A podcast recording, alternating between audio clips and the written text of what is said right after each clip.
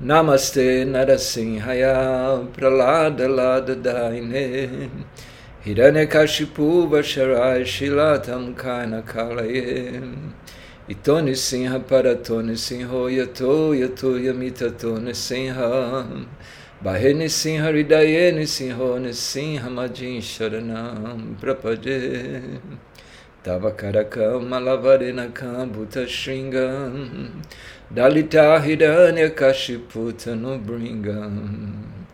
Keshavadrita Nada Harirupa.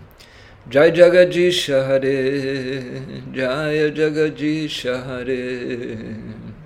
Jaya Jagadisha Hare.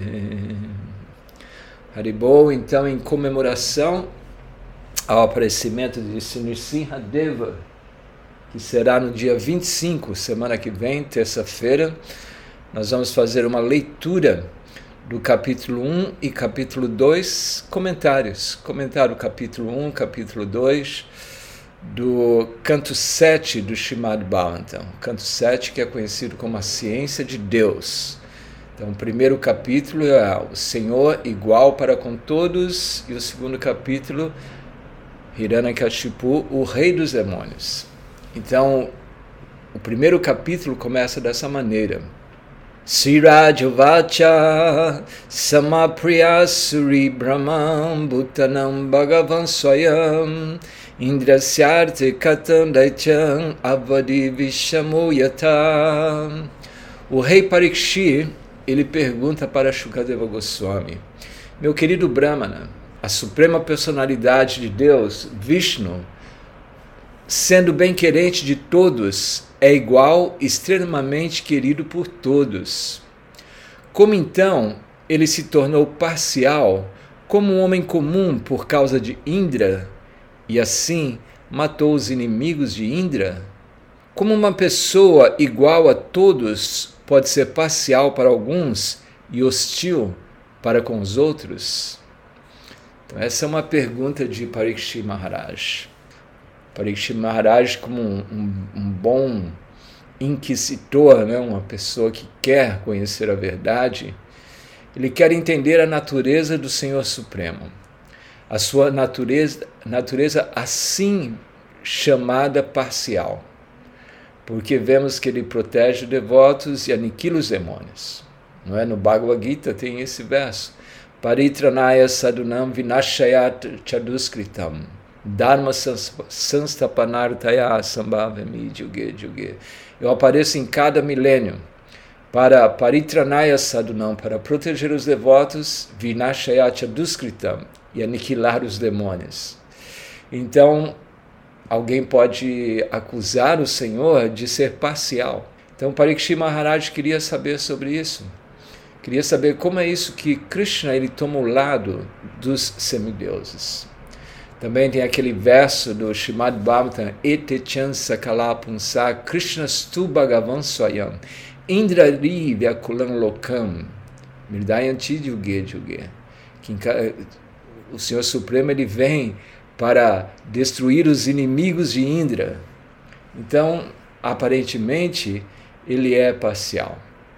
Porém, no Bhagavad Gita ele diz que não, que ele não é parcial.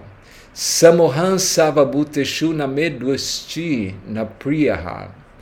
Quer dizer, ele é igual para com todos. Não é que tem alguém para ele que seja mais querido.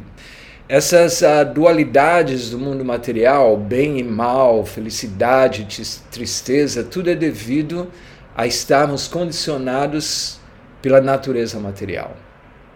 Então, devido à natureza material, aparentemente Deus é parcial ou imparcial com as pessoas em geral, ou com os semideuses e os demônios.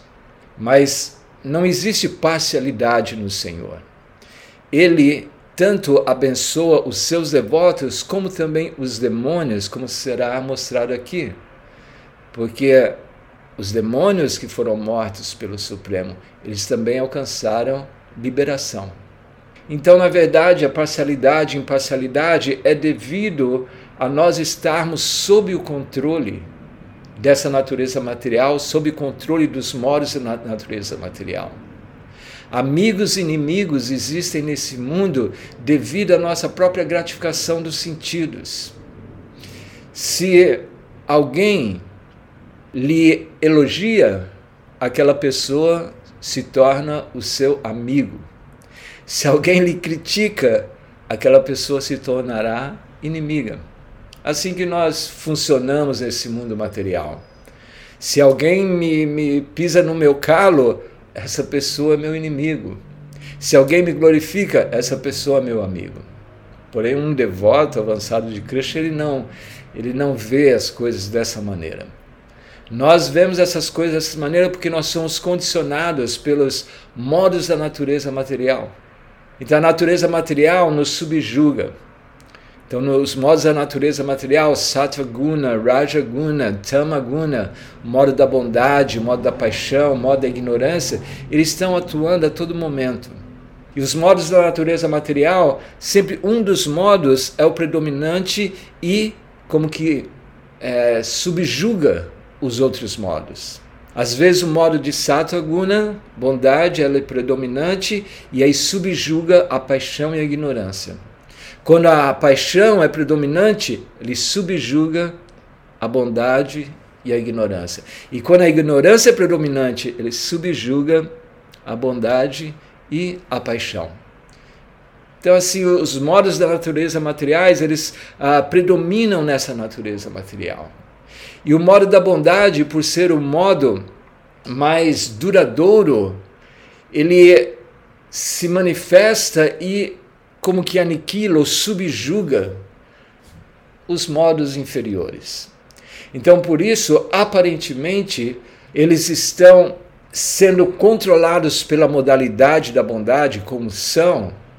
Então, naturalmente, eles subjugam a ignorância e subjugam a paixão. Então, quando os semideuses estão fortes e o modo da natureza da bondade predomina os outros modos, eles são subjugados. Então, nesse sentido, os, os uh, semideuses são vitoriosos, porque os modos da natureza estão atuando. Então, quando o modo da natureza se torna predominante, os demônios eles vencem. Mas o modo da paixão ele é sempre dura, é, ele não é duradouro. Ele termina muito rapidamente. Então, os demônios eles nunca são são uh, saem vencidos contra os semideuses. Então isso não é uma parcialidade do Senhor, mas é a forma condicional como nós, neste mundo material, vivemos. Somos condicionados pela natureza material. Então, assim, é, Parikshit Maharaj queria entender tudo isso. E assim, Shukadeva Goswami explica. E Shukadeva Goswami, ele narra que na arena de sacrifício né, de Yudhishthira, ele organizou um, um sacrifício chamado Rajasuya. E nesse sacrifício Rajasuya, nesse, nos sacrifícios, sempre se aponta quem é a personalidade principal ali do sacrifício. Então, estavam ali muitos sábios, muitas pessoas santas, e Yudhishthira queria apontar ou designar a pessoa que seria que receberia todas as honras durante o sacrifício. E assim, a Saradeva, né, o irmão caçula de, de Maharaj, os Pandavas são cinco irmãos, né? Saradeva, o irmão caçula, ele diz que devemos colocar Krishna como a pessoa que deve receber todas as honras nesse sacrifício. Então, assim, houve uma grande aclamação e todos concordaram, porém, uma pessoa discordou completamente. E aquela pessoa foi Shishupala. Shishupala era primo de Krishna. Devaki e sua irmã, a irmã de Devaki, ah, gerou Shishupala. E Shishupala era um inimigo de Krishna. Ele tinha inveja de Krishna. E assim ele sempre, durante toda a sua vida, ele sempre foi muito ofensivo a Krishna. Mas nós sabemos que Krishna ele nunca toma para si uh, ofensas. Ele não se importa com as ofensas. Ele deixa passar. Mas quando alguém ofende o seu devoto, então Krishna não perdoa. Assim como uma criança, né? Se uma criança, alguém vai dar um tapinha na cabeça da criança, a criança, tudo bem, ela deixa passar. Mas se o pai vê alguém dando um tapa na cabeça do seu filho, o pai não aceita. Assim mesmo, enquanto Shishupala estava criticando o Senhor Krishna, o Senhor Krishna não fez nada. Porém, quando Shishupala ele critica Saradeva por sugerir que Krishna deveria receber todas as honrarias e o sacrifício, quando ele critica Saradeva e faz uma ofensa a Saradeva, imediatamente Krishna ele chama a sua Sudarshana Chakra, corta o pescoço de Shishupala. Ele corta o pescoço de Shishupala. E ali na, naquela assembleia de santos e kshatriyas, brahmanas, eles veem aquela a refugência, a alma espiritual de Shishupala fundir-se no corpo de Krishna. Então é dito que os demônios eles se fundem no corpo de Krishna, Sayudhya Mukti. Eles alcançam a liberação de Sayudhya. Então Shishupala, embora fosse um demônio, ele recebeu todo o benefício. Por quê? Porque ele estava sempre, de uma forma ou de outra, pensando em Krishna. Então, claro que o serviço devocional, a pensar em Krishna, deve ser de uma forma favorável. Não é? Se diz Anakulyana Krishna Nushilanam. O serviço devocional ele deve ser oferecido de uma forma favorável. Devemos pensar na personalidade de Deus de uma forma favorável. Mas mesmo que uma pessoa pense em Deus de uma forma desfavorável, porque ela está pensando em Deus, ela recebe benefício e como muitos demônios, eles se fundiram no corpo pessoal de Krishna. E uh, Shukadeva Goswami está narrando não, um diálogo de Yudhishthira Maharaj com Narada Muni. E assim uh, ele aponta que também o rei Vena, o rei Vena que foi muito demoníaco, ele foi morto pelos Brahmanas e ele recebeu o resultado dos planetas infernais. Porque ele era completamente. Ele não se importava com Krishna, nem estava pensando em Krishna, ele era simplesmente um demônio. Não tinha nem mesmo inveja de Krishna. Então ele não recebeu a salvação, ele teve que sofrer as suas próprias a, reações e suas próprias atividades pecaminosas. Então assim, Krishna ele sempre vai beneficiar aqueles que pensam nele. E assim isso não é nenhuma parcialidade.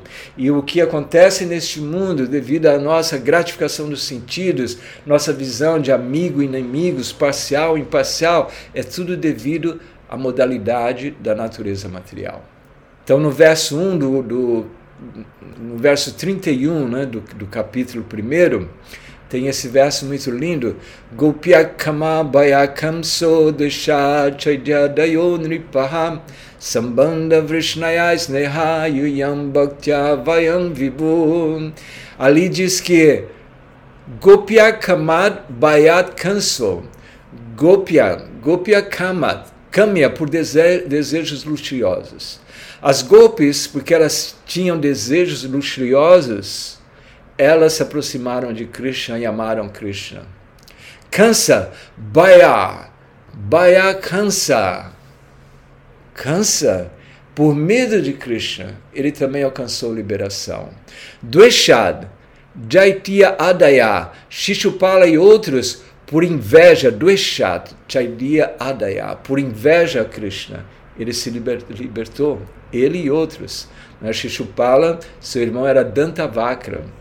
E Vrishnaya, Sneha, por afeição que os Vrishnis, a dinastia Vrishni tinha por Krishna, eles também alcançaram liberação e uh, Yuyam Bhaktya, pelo serviço devocional Vayam, os Pandavas, pelo serviço devocional, eles alcançaram Krishna.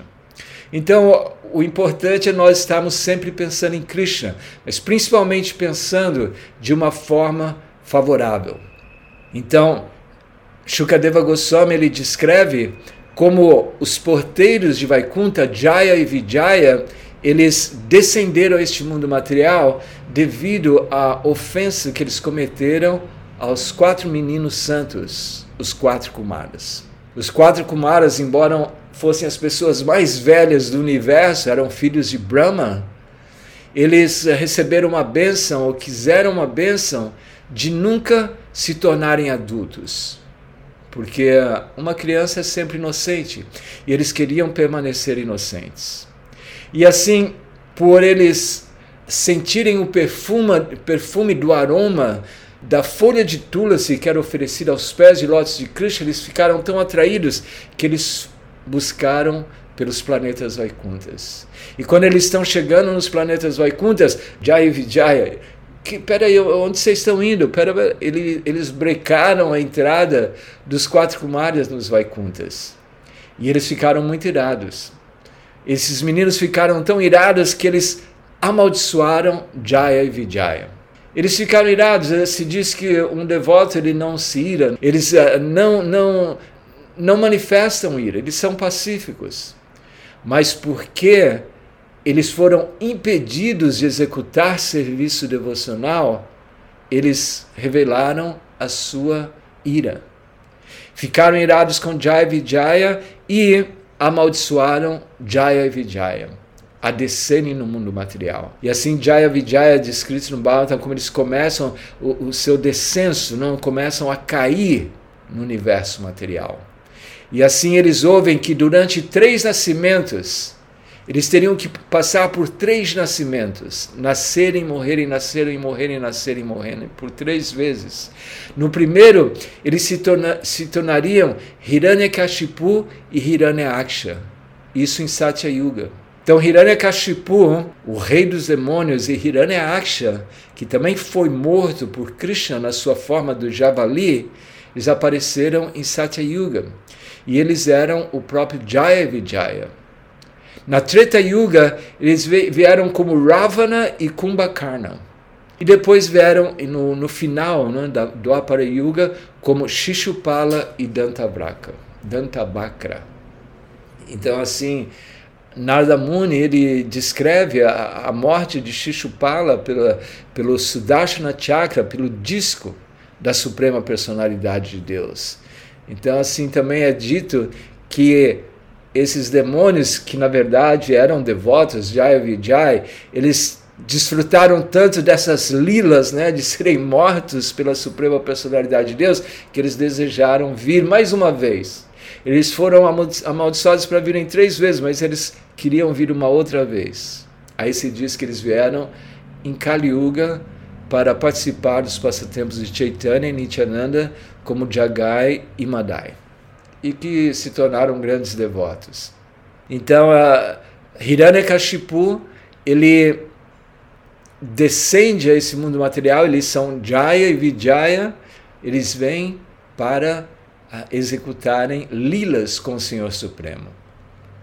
Então, depois no capítulo 2, né, do, cap, do canto 7, Narada Muni diz: Shinarda Vacha Bratarivam Vinihate Harinakroda Murtina Hiranyakashipu Rajam Paryatapyarusha Shucha. Shinarda Muni disse: Meu querido rei Yudhishthira, quando o Senhor Vishnu, na forma de Varaha, o javali, matou Hiranyaksha. O irmão de Hiranyaksha, Hiranyakashipu, ficou extremamente zangado e começou a se lamentar. Então, assim é Nada Muni descrevendo né, para Yudhishthira Maharaj como que Hiranyakashipu estava muito irado devido a que a personalidade de Deus havia morto o seu irmão Hiranyaksha. Hiranyaksha, Hiranya significa ouro, não, Aksha, olhos. Então os olhos, tudo que ele via era ouro, ouro, ele só via ouro na sua frente. Hiranyakashipu, uh, ouro e Kashipu, cama, cama macia. Então ele sempre estava muito apegado à cama macia e ao ouro. Né? Então assim é descrito no Shimad Bhagavatam, que Hiranyakashipu, ele cheio de raiva, mordendo seus lábios, ele olhou para o céu com os olhos que brilhavam de raiva, tornando todo o céu esfumaçado. Assim, Hiranyakashipu ele fala, exibindo seus dentes terríveis, o seu olhar feroz e sobrancelhas franzidas, terrível de se ver. Ele pegou a sua arma, né, um tridente, e assim ele falou com seus associados, aqueles demônios que estavam reunidos com ele. E ele diz para eles: Todos vocês, ouçam-me com atenção e depois atuem da maneira como eu estou ordenando. Esse Krishna, ele mata o seu irmão, mata o irmão de Hiranyaksha. Então ele fica assim tão irado que ele combina com todos os seus associados, os demônios, para que descendessem à terra para destruir a cultura bramínica, destruir uh, os Vedas, destruir os sacrifícios. Então, assim ele dizia para os seus associados: Eu devo separar a cabeça do Senhor Vishnu do seu tronco com meu tridente. E com o sangue abundante do seu corpo, então aí eu vou agradar o meu irmão Hiranya Aksha, que gostava tanto de sugar sangue, assim como os demônios gostam de sangue. Não, você vê, os demônios hoje em dia, as pessoas gostam de comer carne com sangue. Eles desfrutam disso. Isso é algo bem demoníaco. E assim, Hiranyakashipu, ele achava que aquilo iria satisfazê-lo. Não? Então ele diz que quando uma árvore é cortada pela raiz, não? a árvore cai e todos os galhos da árvore secam ah, imediatamente. Né? Então, quando ele matasse esse Vishnu, né, o seu plano de matar Vishnu, então ele iria também automaticamente destruir todos os semideuses, porque ele era inimigo dos semideuses. Então, ele, assim, ele planejou matar todos os habitantes da terra. Assim, ele ordenou que todos os diáguias, sacrifícios, parassem. Né?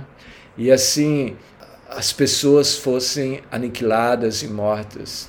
Assim eram os planos né, de Hiranyakashipu. Então ele ordenou aos seus associados, os demônios, para ir aonde exista uma boa proteção para as vacas e brahmanas. Então, esses locais onde existem vacas e brahmanas, ele pediu para que fossem destruídos. Uma civilização sem proteção às vacas e às pessoas santas, os brahmanas, sacerdotes, então ela é destruída, né? todos os princípios de Varnashram se, se deterioram. Então, assim, ele ordena que se ponha fogo nas árvores, se ponha, destrua a proteção, as vacas, destrua os brahmanas. E assim, destrui-se até mesmo as, as árvores. É descrito nos Vedas que você não pode destruir uma, uma árvore. Imagina aqui no Brasil, né? nós vemos a, a Amazônia assim sendo destruída dia a dia. Então, uh, devotos eles protegem o planeta Terra das investidas dos demônios. Porém, os demônios vêm, eles querem acabar com a cultura bramínica, com a cultura das vacas, a proteção às vacas. Então, assim, os demônios começaram a criar uma grande, um grande pandemônio, né? colocando fogo nas cidades, nas pastagens, jardins, campos agrícolas, naturais. Eles queimavam eremitérios das pessoas santas e eh, destruíam as aldeias, montanhas, vacas e vaqueiros. Destruíram prédios governamentais. Então, tudo que era relacionado à cultura védica eles receberam a ordem de, de destruir. E assim os semideuses ficaram muito perturbados. Eles ficaram perturbados e eles deixaram os seus planetas celestiais e vieram à Terra de uma forma uma forma coberta, não? eles não manifestaram a sua forma como semideuses para observar o que tinha acontecido na Terra. Então assim, Hiranyakashipu ele ficou muito infeliz com a morte do seu irmão, Hiranyaksha, e ele queria destruir a cultura brahmínica e queria destruir proteção às vacas, destruir os sacrifícios, destruir os eremitérios das pessoas santas. Diti é a mãe dos demônios, Aditi. é, é a mãe dos semideuses. Então ele está ali, ele começa, é descrito nesse capítulo 2, que ele começa a consolar a sua mãe, os seus sobrinhos e todos os seus familiares. E é impressionante se você ler esse segundo capítulo, e você deve ler, procure o segundo capítulo do canto 7 do Shimad Bhagavatam. Assim, Hiranyakashipu ele tem um conhecimento profundo das escrituras. Ele dá uma aula assim mais elevada do que uma aula do Bhagavad Gita para sua mãe, Diti, para todos aqueles seus membros familiares. Ele fala sobre a natureza da alma espiritual, que elas não deveriam estar ali se lamentando que o corpo de Hiranyaksha estava morto. Mas e assim ele começa a pregar, ele começa a pregar, mostrar a existência da alma espiritual e como neste mundo material o corpo ele é perecível. E que embora elas estivessem chorando ali, mas na verdade Hiranyakashipu já não, Hiranyaksha já não estava mais ali no seu corpo. Ele já tinha sido, seu corpo tinha sido aniquilado e a sua alma espiritual já estava fora de seu corpo. Então, assim, ele tenta convencer e, e, e dar instruções espirituais para os seus uh, familiares.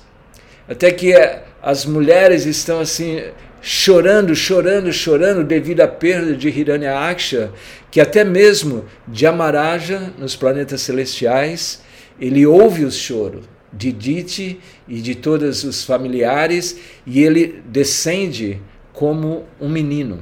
Ele descende como um menino e começa também a dar conhecimento transcendental para os familiares de Hiranyaksha.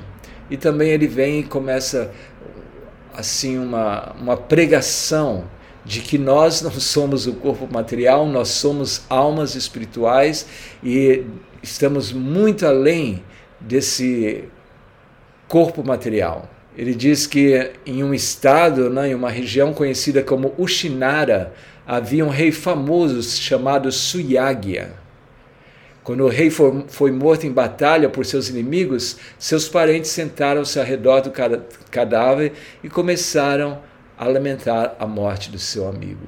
Então, até mesmo Jamaraj veio para consolar Dite e todos os seus familiares. Por hoje nós vimos a natureza demoníaca de Hiranyakashipu. Como Hiranyakashipu, ele descende, na verdade, Jaya e Vijaya, os porteiros do mundo espiritual, eles descendem como Hiranyakashipu e Hiranyaksha. E Hiranyaksha, ele é aniquilado pela encarnação do Senhor, a encarnação Javali. E Hiranyakashipu fica muito, muito irado e ele quer destruir Vishnu. Ele quer matar Vishnu. Com seu tridente, ele diz que vai separar a cabeça de Vishnu de seu corpo. E assim ele não pode conceber a morte de seu irmão, e assim ele, na sua ira, ele começa a planejar, a destruir todo o universo e se tornar imortal. Tá? Muito obrigado por participarem. Então, muito obrigado a todos vocês que participaram. Todas as glórias a Shila Prabhupada. Haribol.